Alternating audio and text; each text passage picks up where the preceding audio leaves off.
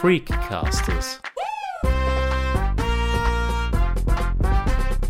Menschen, Geschichten, Leidenschaften. Hallo und herzlich willkommen, sagt Udo Silhofer. Activity, DKT, Mensch ärgere dich nicht und Co. Brettspiele wie diese sind Millionen von Fans bekannt. Wie viel Arbeit und Zeit in der Entwicklung eines solchen Spiels steckt, bleibt dabei aber meist unsichtbar. Genauso wie die Tatsache, dass die Welt der Spiele aus weit mehr als nur diesen bekannten Beispielen besteht.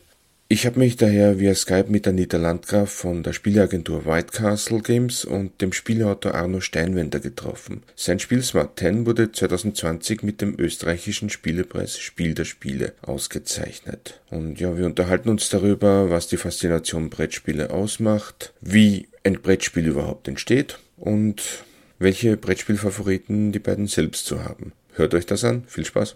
Was macht denn die Faszination Brettspiele für euch aus? Anita, vielleicht willst du anfangen. Das ist jetzt gerade zur Zeit ein bisschen schwierig umzusetzen was, oder zu erleben, was für mich die Faszination ausmacht. Das ist nämlich mit, mit anderen Leuten am Tisch zu sitzen und sich auszuprobieren und sich eine Challenge zu geben und die auszuspielen und dabei den anderen in die Augen zu schauen und versuchen abzulesen, was sie jetzt als nächstes machen werden ja, dieses gemeinsame Erlebnis, gemeinsam eintauchen in eine ganz andere Welt, wo es egal ist, ob man gewinnt oder verliert. Man ärgert sich dann halt kurz, aber man kann es gleich nur einmal probieren. Bei welchen Spielen machst du das besonders gern? Bei allen Spielen, wo man ein bisschen intrigieren kann. ähm, und auch, wo man in Teams miteinander spielt, also wo mehrere Teams gegeneinander antreten. Das kann was Lustiges sein, wie ein klassisches Partyspiel oder so, wie eine Activity. Oder es kann, äh, was sein wir, mein, also mein Lieblingsspiel ist Ticho, ein Kartenspiel, wo man Teams gegeneinander spielt, oder, oder ein, ein längeres, größeres wie Roots, das ich momentan gerade sehr gern spiele, wo jeder so sein eigenes Süppchen kocht und seine eigenen Ziele verfolgt. Und Anna, wie schaut das bei dir aus? Was macht die Faszination Brettspiele für dich aus? ja, die Anita hat das schon super zusammengefasst. Also ich, ich schlage da in die gleiche Richtung. Wie, es ist halt ganz was anderes, ob du jetzt zum Beispiel vor einem Computerspiel sitzt oder so und, und vielleicht auch online mit anderen spielst oder gegen andere spielst, aber du siehst halt die Emotionen nicht. Ja? Also ich merke das auch bei allen diesen Videokonferenzen oder so, es ist einfach was anderes, wenn du auf einem Tisch sitzt und die Emotion vom anderen direkt mitbekommst. Ja? Und deswegen spielt man es halt. Die Freude mitbekommen, den Ärger mitbekommen, wenn ich einen guten Zug habe, sehe ich, ah, Jetzt, jetzt ärgert sich der andere gerade voll, weil ich jetzt das gemacht habe, was ich gemacht habe. Oder einfach Glück gehabt habe beim Würfeln. Ja. Das ist das Besondere. Und äh, auch, dass ein Brettspiel oder ein, ein, ein, Gesellschaftsspiel, Kartenspiel, was auch immer, fesselt immer irgendwie den Fokus. Ja, also es schafft es oft auch in, in, in Runden, wo, du denkst, vielleicht, na, was machen wir jetzt noch? Äh, haben wir eh schon alles geredet oder so, holst das Spiel heraus. Und es lockert die Stimmung auf und bringt einen ganz neuen ähm, ja, Ansatz und, und du kommst ins Gespräch einfach. Was sind denn so eure Lieblingsbrettspiele? Ja, ich habe es eh schon, glaube ich, verraten. Von daher, ja. Arno, bitte gerne. Ich spiele alles gern, was, was ich noch nicht so oft gespielt habe und was einfach Spaß macht. Also nichts zu verkopftes, sage ich jetzt einmal. Nichts, was ich schon zehn Jahre lang kenne und hundertmal gespielt habe vielleicht Oft kleine Spiele, Kartenspiele, Stichspiele spiele ich gern. Würfelspiele, Quizspiele habe ich sehr gern. Wie findest du die Ideen für deine Spiele? Das ist immer die Frage, finde ich die Ideen oder finden die Ideen mich? Oft ist es einfach so, dass, dass, dass ein, ja, irgendein optisches Element, irgendwas, was am Tisch liegt äh, oder irgendein äh, ein Thema im Fernsehen, ich weiß es nicht, irgendwas in mir auslöst und dann denke ich mir, wow, geil, da, da könnte ich doch jetzt dieses oder jenes machen. Und das ist dann dieser erste Impuls, den ich gar nicht wirklich erklären kann, wo der herkommt. Ja. Das, das kommt einfach. Wie ist es denn eigentlich, wie entsteht er dann eben von der Idee ins Spiel? Und Anita, wo kommst du dann mit White Castle Games dann ins Spiel eben? Ähm, also ich erlebe das, was der Arno beschreibt, oft mal live mit, dass der Arno tatsächlich von irgendwas inspiriert ist. Das ist mir auch oft nicht nachvollziehbar, wie man auf so viele verrückte Ideen kommt. Der Arno ist einerseits erfahren und andererseits halt auch mutig genug, das einfach auszuprobieren. Und einfach zu sagen, okay, wie, was, was ist der geradeste Weg, wie ich diese Idee umsetzen kann. Also so erlebe ich das, du kannst mich dann gerne korrigieren, Arno. Und dann kommt der Arno, ähm, nimmt normalerweise, wenn er stattfindet, auch bei unserem Spieleautoren, Autorinnen-Stammtisch teil und kommt mit einem Prototyp und, und, und knallt dann am Tisch und, und, und manchmal funktioniert es gleich und manchmal braucht es ein paar Anläufe. Aber ich glaube, der erste Schritt ist halt einfach, dass das, was, aus dem, was im Kopf so vor sich hinschwelt, dass man das einfach in irgendwas umsetzt. Wenn ich das noch ergänzen darf, ähm, also was auch immer ganz, ganz viel hilft, ist, ist mit anderen zu reden. Ich habe oft so meine Phasen, wo ich mir denke, ich hätte gerade Zeit, ja, hätte gerade Lust, mache wieder ein neues Spiel. Und dann setz dich hin zu Hause auf die Couch oder auf den Schreibtisch und dann, ja, so, jetzt mach einmal. Ja. Und so auf Druck und jetzt, ah, da hatte ich doch mal die Idee und die Idee. Und es wird dann meistens nichts. Aber wenn es dich dann mit anderen Leuten hinsetzt, zum Beispiel mit der Anita, die da für sowas eine super Gesprächspartnerin ist, weil die halt auch weiß, wovon sie redet und mich gleich bremsen kann, wenn die Idee in die falsche Richtung geht. Aber so in einem Gedankenaustausch oder auch in einem Co-Autor natürlich, was ich immer sehr gern mache, da entwickeln sich die Ideen dann viel schneller oder es ist viel einfacher herauszufiltern, ist das was Cooles, ist das was Neues, äh, also was man ausprobieren sollte und, und, und einfach mal versuchen oder, oder ist das eh die falsche Richtung und das ist gar nicht lustig oder so? Wie wichtig ist denn da das Feedback auch von den Testspielerrunden? Ah, das ignorieren wir immer. Testest du Spiele? Nein. Nein, also das ist unglaublich wichtig. Ja. Gerade äh, viele Sachen kann man sich natürlich im Kopf überlegen, ob die funktionieren oder nicht. Ja. Selbst das ist schon täuschend. Aber äh, ob das Spiel Spaß macht oder nicht, das, das kann man halt nicht ausprobieren. Und ich kann der Meinung sein, das ist jetzt das coolste Spiel auf Erden. Aber wenn keiner von den Leuten, denen ich es hinstelle, äh, einen Spaß dabei hat oder sich denkt, das, hat, das will ich jetzt noch einmal spielen, ja, sondern alle nur gelangweilt herumschauen, bis sie wieder drankommen, dann darf ich das nicht ignorieren. Weil das bringt ja keinem was, ein Spiel zu machen, was im, unterm Strich halt nicht funktioniert und, und nicht gut ist. Ja. Anita, wie viele Spiele im Jahr werden denn bei White Castle Games so eingereicht?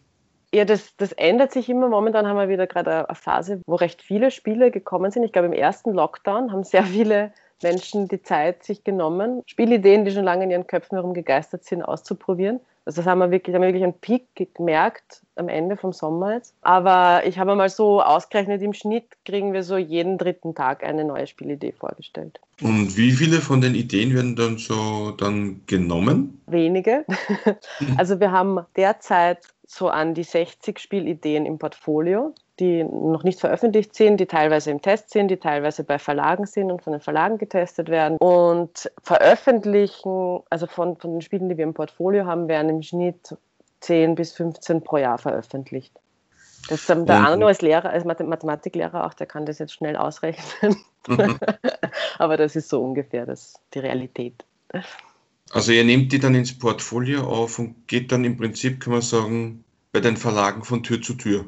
Genau. Also das Praktische ist, meistens ist es umgekehrt. Meistens kommen die an unsere Tür, weil wir auf den diversen Spiele, Messen, Spieleveranstaltungen, die so übers Jahr verteilt stattfinden, für gewöhnlich einen Standort haben. Da kommen Verlagsvertreter zu uns, beziehungsweise natürlich besuchen wir auch sie am Stand äh, und stellen dann Spielideen vor. Genau. Anno, wie viele Spiele hast du eigentlich schon veröffentlicht? Es müssten jetzt über 50 müssten es jetzt sein. Wow. Aber halt auch schon sehr viele Jahre. Ja. Also es, es, klingt jetzt sehr viel, also es ist auch sehr viel, muss man sagen. Aber äh, ich mache das jetzt fast 20 Jahre, also im Schnitt. Das kann die Anita jetzt auch ausrechnen. ja. Das ist jetzt die Mathe-Textaufgabe. Genau, ja. Liebe Schüler zu Hause. Wie viele, wie viele Spiele veröffentlicht euer Lehrer im Durchschnitt pro Jahr? Ähm, nächste Frage. Was sind denn, denn da so die Highlights? Bei meinen, die ich veröffentlicht habe? Genau, ja. Also ich persönlich fahre ja voll immer auf mein, mein, mein neuestes Spiel ab. Ja, das, das liegt, glaube ich, in der Natur der Sache. Man ist immer dann auch sehr stark gebunden an, an das Ding, was einen jetzt ein, zwei oder mehr Jahre begleitet hat. Für mich das absolute Highlight, was mir gerade unglaublich viel Freude macht, ist Smart 10. Das ist ein ganz neuartiges, revolutionäres Quizspiel, was der Christoph Reiser und ich eben über die Anita veröffentlicht haben. Gibt es jetzt Anita, wir haben gerade vorher geschrieben, wie viele Länder sind es denn? 15 Länder oder 17 Länder, glaube ich, sind es jetzt, äh, wo es erhältlich ist. Mhm. Das, das, geht von USA über, über England bis, bis nach Neuseeland ja, und, und ganz Mitteleuropa. Und nächstes Jahr Island. Ja, Island. Endlich mal ein Spiel in Island. das Lustige, ich habe einen, einen, einen, isländischen Nachbarn. Das heißt, ich habe dann schon ein Weihnachtsgeschenk für ihn. Ja. Island ist ja nicht so der größte Brettspielemarkt. Also ja, also da gibt es dann auch Erweiterungen, es, es, es gibt eine Family Edition von dem Spiel. Also das ist wirklich schön, nach so vielen Jahren dann schon so einen, einen Riesenerfolg auch zu haben und, und mitzubekommen. Also das Spiel hat auch heuer den äh, österreichischen Spielepreis, das Spiel der Spiele gewonnen. Und das ist natürlich schon balsam auf meine Seele, weil wenn man das 18, 20 Jahre lang macht, du hast halt schon sehr, sehr viele ähm, Rückschläge, die du einstecken musst und, und Frustrationen, äh, Zeiten, lange Zeiten, wo du denkst, du haust den Hut drauf und lass das einfach sein. Ja. Und das ist natürlich sehr, sehr fein. Ansonsten wird ganz garantiert ein Highlight, da darf ich eh schon drüber reden, Anita, oder? Ist schon angekündigt. Mischung aus Escape-Spiel und Quizspiel. Wird Quizscape heißen und beim Moses Verlag erscheinen und kommt im Frühjahr und es wird auch eine Serie, also äh, da hat man verschiedene Abenteuer, die man bestehen muss und man muss eben Rätsel lösen beziehungsweise auch Quizfragen beantworten und erlebt dabei noch eine, eine spannende Geschichte, die so in der Vergangenheit meistens spielt. Also mehr verrate ich jetzt noch nicht. Was ist denn vielleicht bei Smart 10 anders im, im Vergleich zu anderen Quizspielen? Also bei vielen Quizspielen kriegst du eine Frage und musst sie beantworten und wer andere kriegt die nächste Frage. Ja. Bei Smartine ist es so, dass es eine Frage gibt, die für alle Spieler gleich ist. Aber es gibt zehn unterschiedliche Antwortmöglichkeiten dazu. Ähm, also beispielsweise, äh, von wem ist dieses Lied? Und dann stehen außen herum äh, zehn Lieder drauf und du musst sagen, von wem das Lied ist. Äh, oder diese Flagge hat die Farbe Rot in ihrer, also dieses Land hat die, die Farbe Rot in ihrer Flagge ja, und außen herum stehen dann zehn verschiedene Länder und du musst sagen, ja, dieses Land hat die Farbe Rot drinnen. Ja.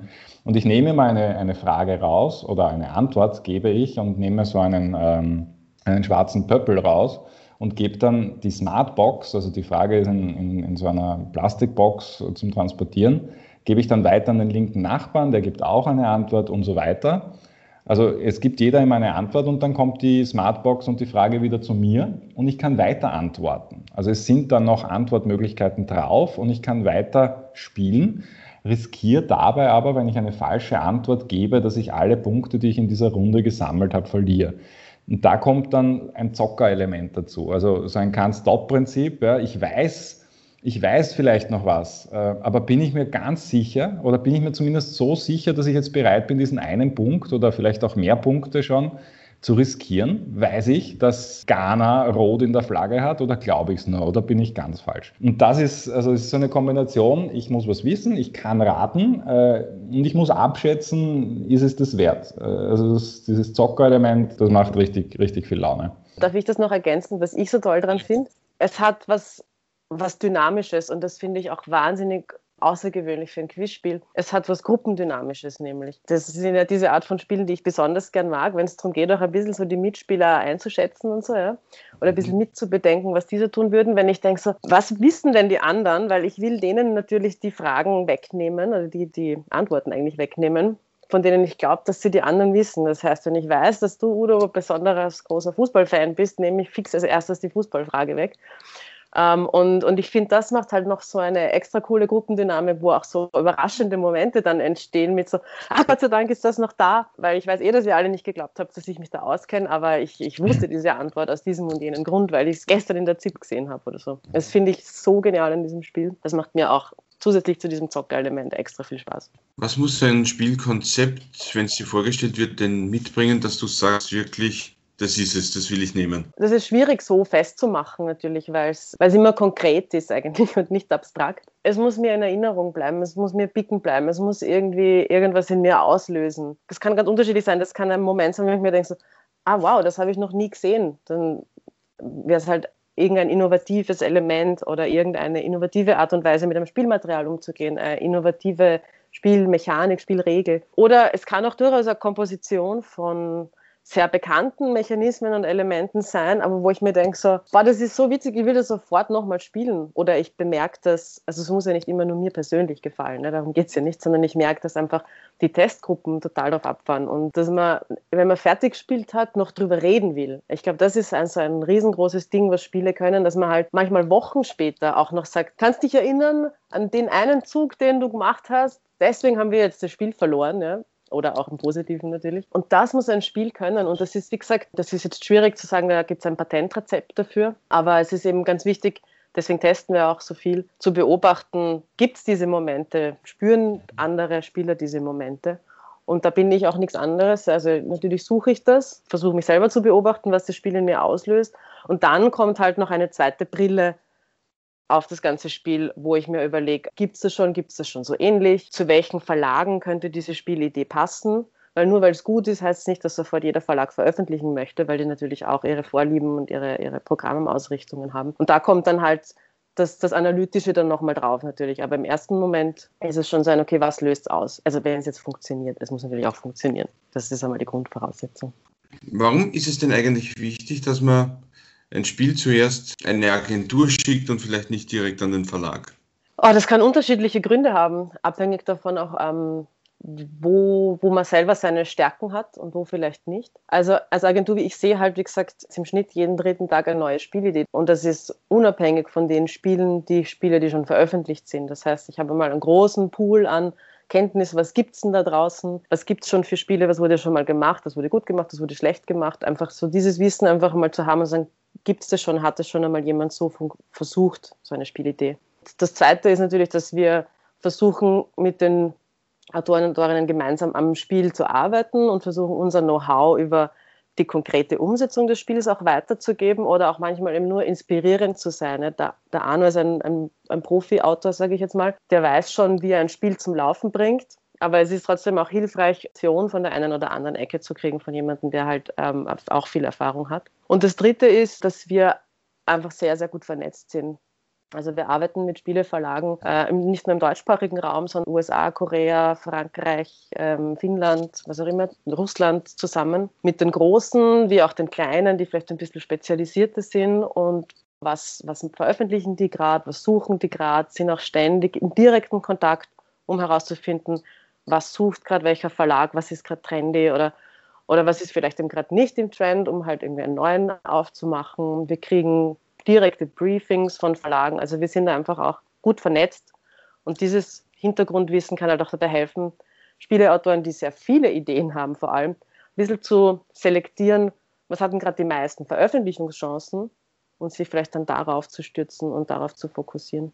Oder wenn ich da kurz ergänzen darf, auch für, ja, auch für junge Autoren ähm, würde ich sagen, ist das ein, äh, eine super Möglichkeit, sich an eine Agentur zu wenden weil es halt natürlich gerade am Anfang die Frage ist, an wen wende ich mich? Habe ich überhaupt meine Ansprechpartner und den Überblick, so wie es die Anita gesagt hat?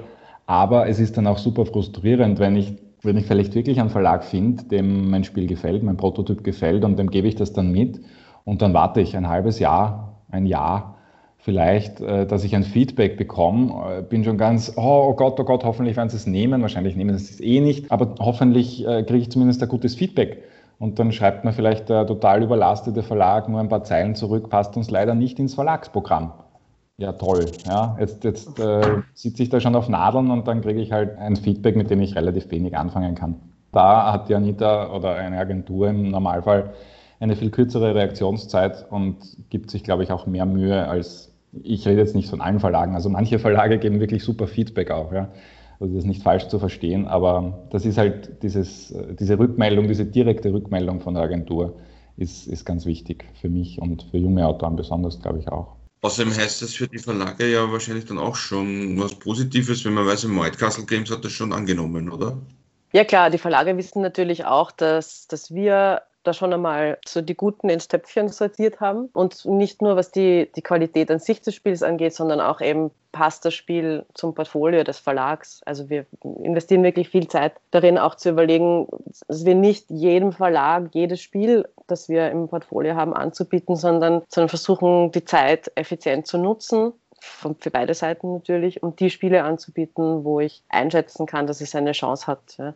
Natürlich versuchen wir auch immer wieder mal was Ungewöhnliches zu zeigen, das ist eh klar, aber genau, der Verlag kann sich halt darauf verlassen, dass das überlegt ist, was sie von uns zu sehen kriegen. Arno, wenn man sich so ein Regelwerk eben überlegt, wie zum Beispiel eben für Smart 10 oder für deine anderen Spieler, muss man ja auch darauf achten, dass das halt ausgewogen ist und wirklich jeder Spieler quasi eine faire Chance hat. Hilft es dir da eigentlich, dass du Mathelehrer bist vom Beruf?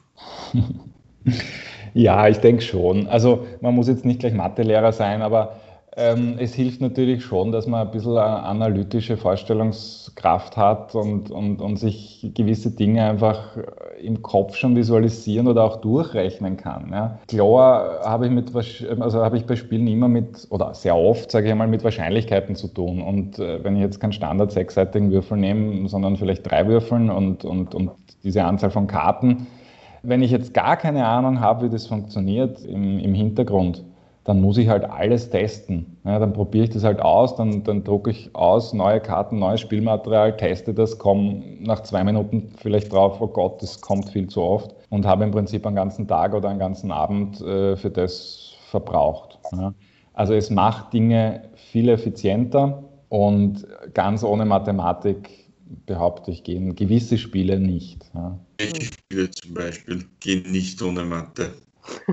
Ich überlege gerade eher, welche Spiele funktionieren ohne Mathe. Ja. Das sind nämlich, glaube ich, eher die wenigeren. Fällt mir da überhaupt dann sein, was ganz ohne. Also ein Zeichenspiel, ja.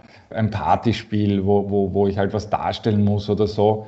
Da brauche ich halt wenig Mathematik, bis auf die Punkte, die ich dann vielleicht für, äh, für, die erratene, für den erratenen Begriff bekomme. Ja, also solche Sachen kommen ohne Mathematik aus.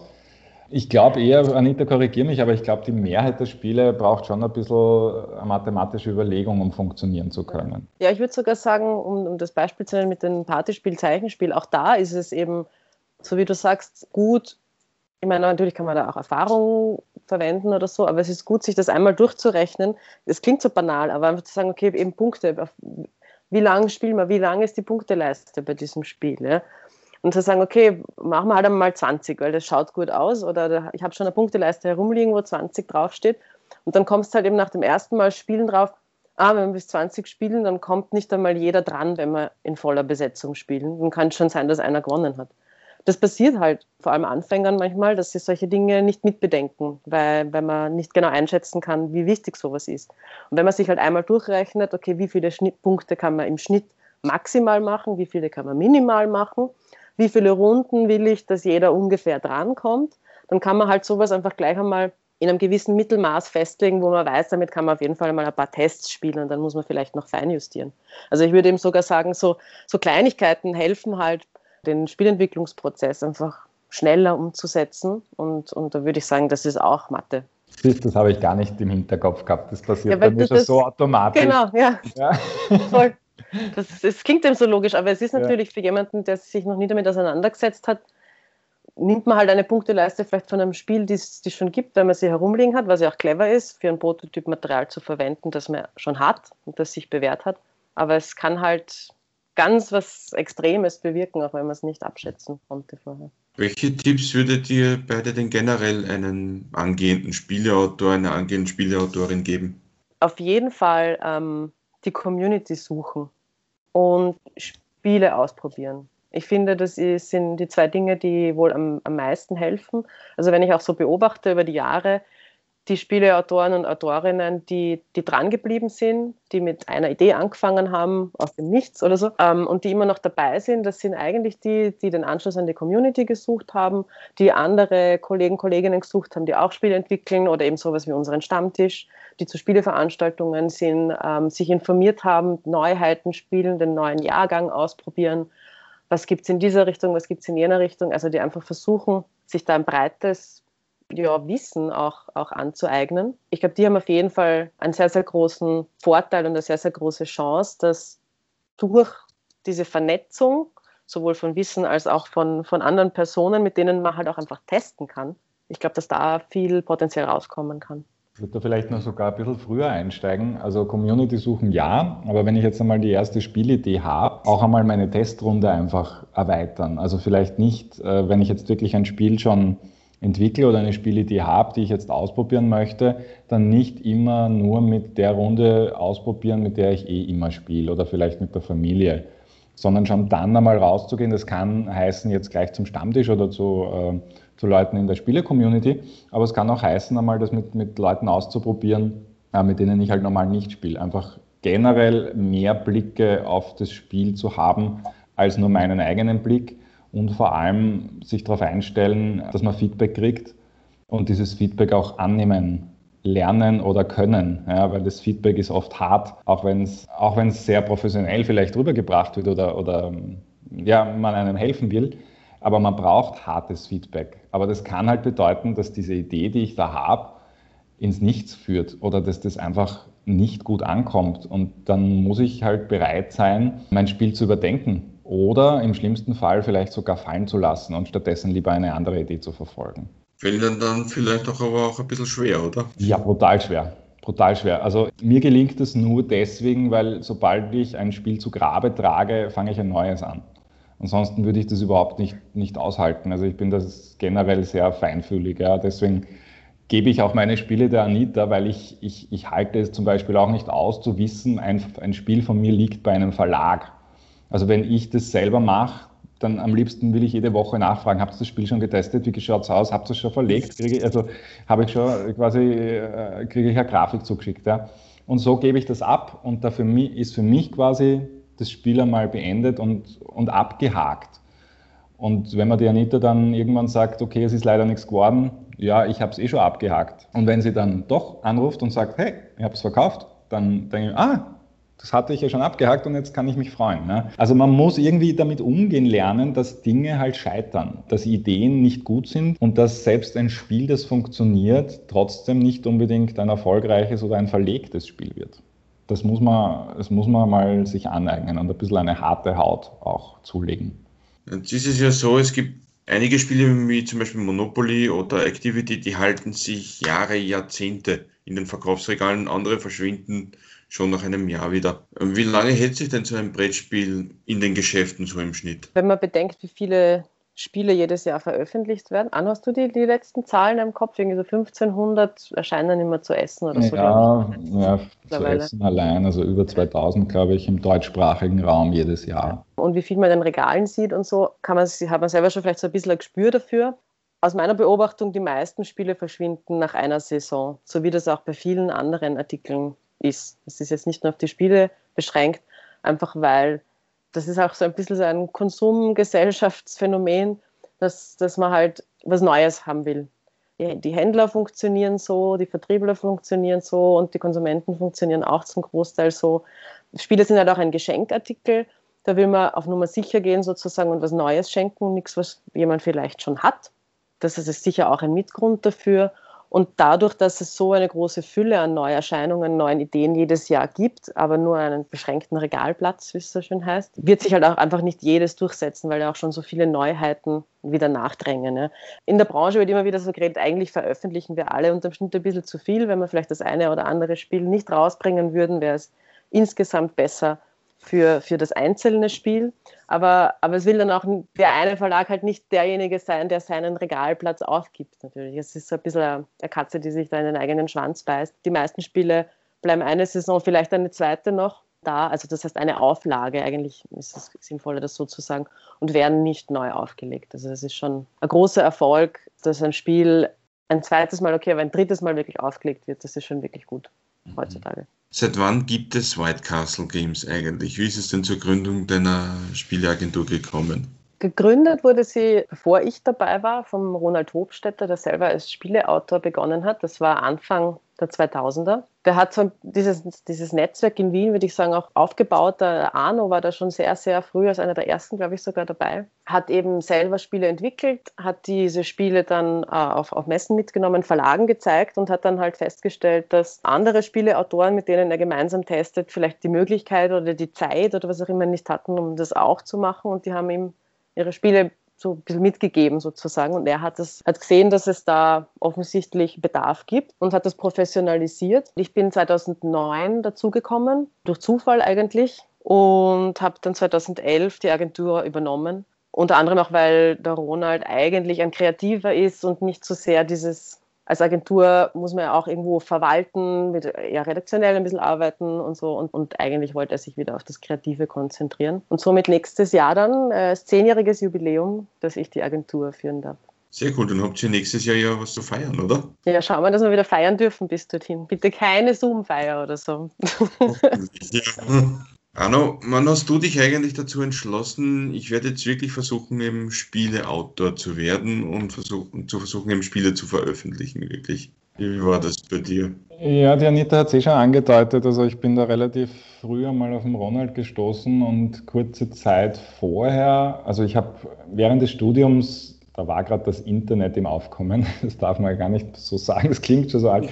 Also man hat so seine eigenen Webseiten gemacht und ich habe mir halt angeschaut, wie macht man Webseiten und habe dann irgendwann eine Spiele-Webseite gegründet, Spieletest.at und angefangen, Spiele zu kritisieren und zu, zu testen und zu rezensieren. Und das hat mir eine Zeit lang auch Spaß gemacht, aber irgendwann hat mir hat mir eine Stimme im Hinterkopf gesagt, ja, aber das, was du da die ganze Zeit kritisierst, das kannst du ja auch oder das kannst du vielleicht besser. Und dann habe ich so 2002, glaube ich, habe ich angefangen, habe mein erstes Spiel entwickelt und habe dann eben gesucht, was mache ich jetzt damit. Und da bin ich dann eben noch nicht auf die Agentur, weil die gab es halt noch gar nicht. Äh, bin ich halt auf den Ronald Hofstetter gestoßen und kurze Zeit später hat er halt mein Spiel mitgenommen. Es wurde gleich veröffentlicht. Das, das hieß damals Wenger Wenger war ein ganz süßes Spiel mit äh, kleinen Tieren, mit, mit Stempeln. Mit Stempeln ähm, im Popo? Mit Stempeln im Popo, ja. also man musste dem Tierarzt helfen und, und die Tiere einfangen, um sie zu impfen. Und dann hat man mit diesem Stempel im Popo auf den Impfpass geimpft. Und diese Veröffentlichung äh, gleich des ersten Spiels, die hat mir einfach so viel Energie gegeben und, und, und so viel Lust gemacht, darauf mehr zu machen, dass ich da einfach nicht mehr weggekommen bin. Also im Jahr 2003 ist dann richtig losgegangen und seitdem verwende ich alles von meiner freien Zeit, äh, alles, was mir bleibt, verwende ich eigentlich in, in, in, ins Entwickeln von Spielen, wenn, wenn gerade eine Idee da ist. Und Wie viel verdient man eigentlich so ein Spieleautor, wenn ich fragen darf? Ja, Millionen, Millionen. Okay. Na, also es ist nicht pauschal zu beantworten, aber ich sage mal, 99 Prozent der Spieleautoren verdienen quasi nichts ja, oder sehr wenig. Zumindest nicht so viel, dass man davon leben kann. Es ist wie beim, beim Buchautor, man kriegt halt dann pro veröffentlichtes Spiel, bekommt man einen gewissen Prozentsatz. Der bewegt sich im, im zweistelligen Cent-Bereich vielleicht. Ja. Ähm, das heißt, um davon leben zu können, muss man wirklich eher hunderttausende Spiele pro Jahr verkaufen, sage ich einmal. Ansonsten ist es ein, ein Zuverdienst, ist es ein Hobby, das auch ein bisschen Geld bringt und die Entwicklungskosten auch ein bisschen deckt vielleicht. Aber das Ganze als als Beruf anzugehen oder mit dem Ziel anzufangen, ich werde jetzt Spieleautor, damit ich davon auch leben kann und meinen Lebensunterhalt verdienen kann, das ist der falsche Weg. Also es kann klappen, ja, man kann so erfolgreich werden, dass man davon leben kann, aber es ist halt wie, wie als Musiker oder wie als Buchautor, man braucht sehr viel Glück, man braucht Talent dazu, man braucht die richtigen Kontakte dazu und selbst dann ist es keine Gnade erwiesen. Ne?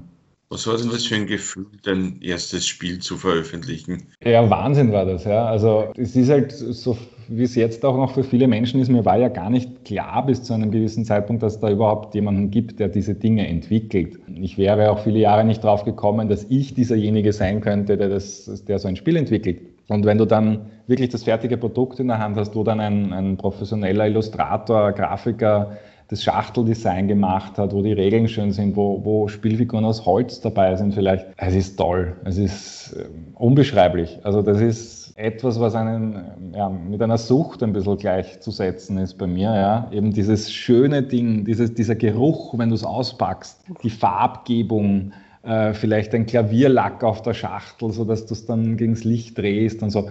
Es ist wie Weihnachten für ein kleines Kind, glaube ich, ja, das was geschenkt bekommt. Auch wenn ich mir das Geschenk ja teilweise selber mache, aber dann das fertige Produkt und das fertige Spiel zu sehen, ist Wahnsinn. Und was noch schöner ist, ist, wenn du zufällig irgendwo unterwegs bist, vielleicht in einem Spielelokal, gehst auf ein Bier, also jetzt gerade nicht, aber wenn es wieder möglich ist und da sitzt du und spielst das Spiel von dir das toppt das Ganze natürlich noch einmal, dass du dann mitbekommst, dass es da draußen Menschen gibt, die jetzt Spaß haben mit etwas, wo du ganz viel Zeit und Herzblut und auch Persönlichkeit hineingesteckt hast und die sitzen da jetzt und, und spielen dein Spiel, haben keine Ahnung, dass du da gerade vorbeigehst, aber äh, haben einfach eine Freude damit. Das, das sind die zwei Dinge, also nur die Schachtel allein wäre wär wenig. Ja? Also dieses Wissen, das macht jemandem Freude, das, das ist einfach toll. Anita, wie ist es für dich, dass du da auch zur Freude von den Menschen beiträgst? Ja, mir geht es ähnlich. Ich, ich, hätte nämlich, wenn der Arno es nicht gesagt hat, hätte ich das nämlich jetzt noch ergänzt, dass es einfach das, das Coolste ist, zu sehen, wie die Leute, wie, wie Leute das dann tatsächlich spielen, ohne dass man selber sie dazu motiviert hat, weil ansonsten kennen wir ja natürlich schon das Erlebnis, das Testspieler jetzt den Prototyp spielen und so weiter, ja. Aber da gehen wir ja aktiv auf die Leute zu und dass jemand von sich aus entscheidet, ich nehme jetzt dieses Spiel und, und ich will das jetzt spielen, das ist, das ist für mich vielleicht nicht ganz so, weiß ich nicht, so rührend oder so wie für, für, den, für den Autor, die Autorin selbst, aber eigentlich bis zu einem gewissen Grad schon, weil die Spiele wären natürlich auch ein bisschen meine Babys und es ist dann super, dass, dass das was der Autor oder die Autorin mit dem Spiel will, dann auch aufgeht. Das ist ja so verrückt, das ist ja so ein komplexes Ding eigentlich, im Gegensatz zu einem Musikstück, da muss ich unter Anführungszeichen nur hören können oder wenn ich ein Buch lese, muss ich halt dieses Buch lesen können. Aber das ist so, wie wenn man ein Musikstück schreibt und den Spielern die Noten und die Instrumente in eine Schachtel packt, ohne zu wissen, ob die jemals zuvor ein Instrument angegriffen haben und sagen, spült's. Und wenn man das dann sieht, dass man das so gut gemacht hat, dass die einen Spaß dran haben, das ist Wahnsinn. Also das unterschreibe ich total. Das ist wirklich, wirklich cool. Wie viele von deinen Babys, wie du sie gerade genannt hast, also deine Spiele, die du in deinem Portfolio aufnimmst, wie viele Prozent davon circa bringst du denn an den Verlag? Ja, das ist äh, lustig. Das haben wir irgendwie auch versucht, immer wieder mal herauszurechnen, aber vielleicht gebe ich das einmal dem Arno zum Rechnen. ich sage mal, ein Drittel ist das, wo wir, also der, der Andreas, mein Mitarbeiter und ich, wo liegen, also mal zuletzt mal gesagt haben, das ist realistisch. Also es gibt schon natürlich auch Spiele, genauso wie es Spieleautoren geht, die eine Idee haben, die vorantreiben und dann vielleicht nichts wird, passiert uns das auch, dass wir Spiele aufnehmen, sie einigen Verlagen zeigen und dann einfach wieder zurückgeben müssen. Und dann der Autor, die Autorin entweder selber auf eigene Faust versuchen kann oder es auch nochmal überarbeitet oder halt das dann leider in einem Regal verschwindet. Ist aber zumindest schon ein wesentlich höherer Prozentsatz, als wenn man das Auto einfach an 100 Verlage schickt und dann darauf wartet, ob Rückmeldung kommt, oder? Ja, genau, natürlich. Also wir versuchen ja zu fokussieren. Das gelingt uns natürlich auch von Jahr zu Jahr besser. Also der Schnitt, dieser Schnitt hat sich auch über die Jahre erst dorthin entwickelt, muss man auch dazu sagen. Ja, dann, liebe Anita, lieber Arno, dann sage ich mal vielen lieben Dank für das Gespräch. Danke für die Einladung. Das war Freecasters Menschen, Geschichten und Leidenschaften für heute. Wenn euch diese Folge gefallen hat, dann erzählt all euren Freundinnen und Freunden davon, bewertet uns gut auf der App, mit der ihr den Podcast hört, folgt uns auf Facebook, Instagram, Twitter. Bleibt mir dann nur noch eines zu sagen und zwar ciao, bis zum nächsten Mal. Sagt Udo Seelofer.